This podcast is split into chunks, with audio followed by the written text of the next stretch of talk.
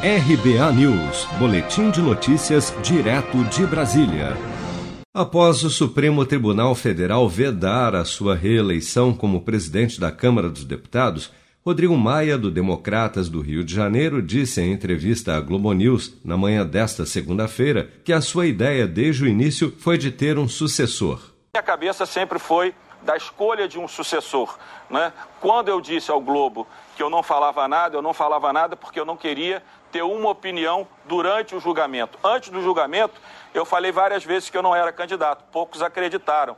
Infelizmente, eu não vou poder ter a chance, é, depois do julgamento, se ele tivesse sido favorável, que eu não seria candidato. Tenho quatro, cinco ótimos nomes e esses nomes sairão vitoriosos. Eu não tenho o escolhido, sairá vitorioso porque ele vai representar o movimento de independência, o movimento da Câmara Livre de qualquer interferência de outro poder aos trabalhos dos deputados e das deputadas.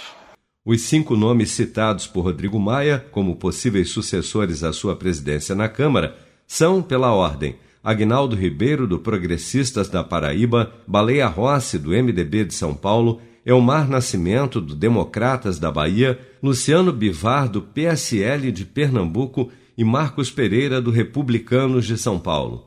Já o favorito do governo à presidência da Câmara é o líder do Centrão, deputado Arthur Lira, do Progressistas de Alagoas. Aqui a estratégia tanto de Maia como do seu grupo político é colar a imagem de Lira à do governo, posicionando o grupo do ainda presidente da casa como uma ala independente na Câmara dos Deputados.